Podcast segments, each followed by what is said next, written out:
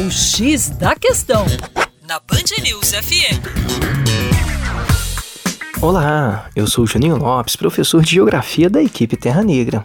Há atualmente uma política econômica dominante em escala mundial chamada neoliberalismo.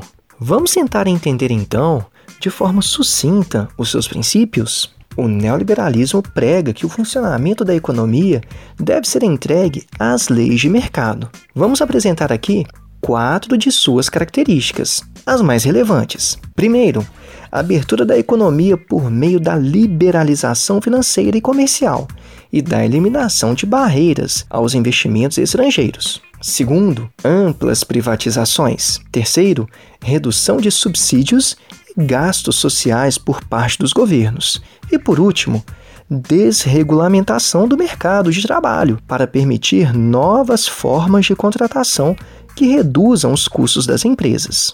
Agora, por que, que este modelo é tão utilizado? Segundo seus defensores, a presença do Estado, com E maiúsculo, viu, na economia, inibe o setor privado e freia o desenvolvimento do país.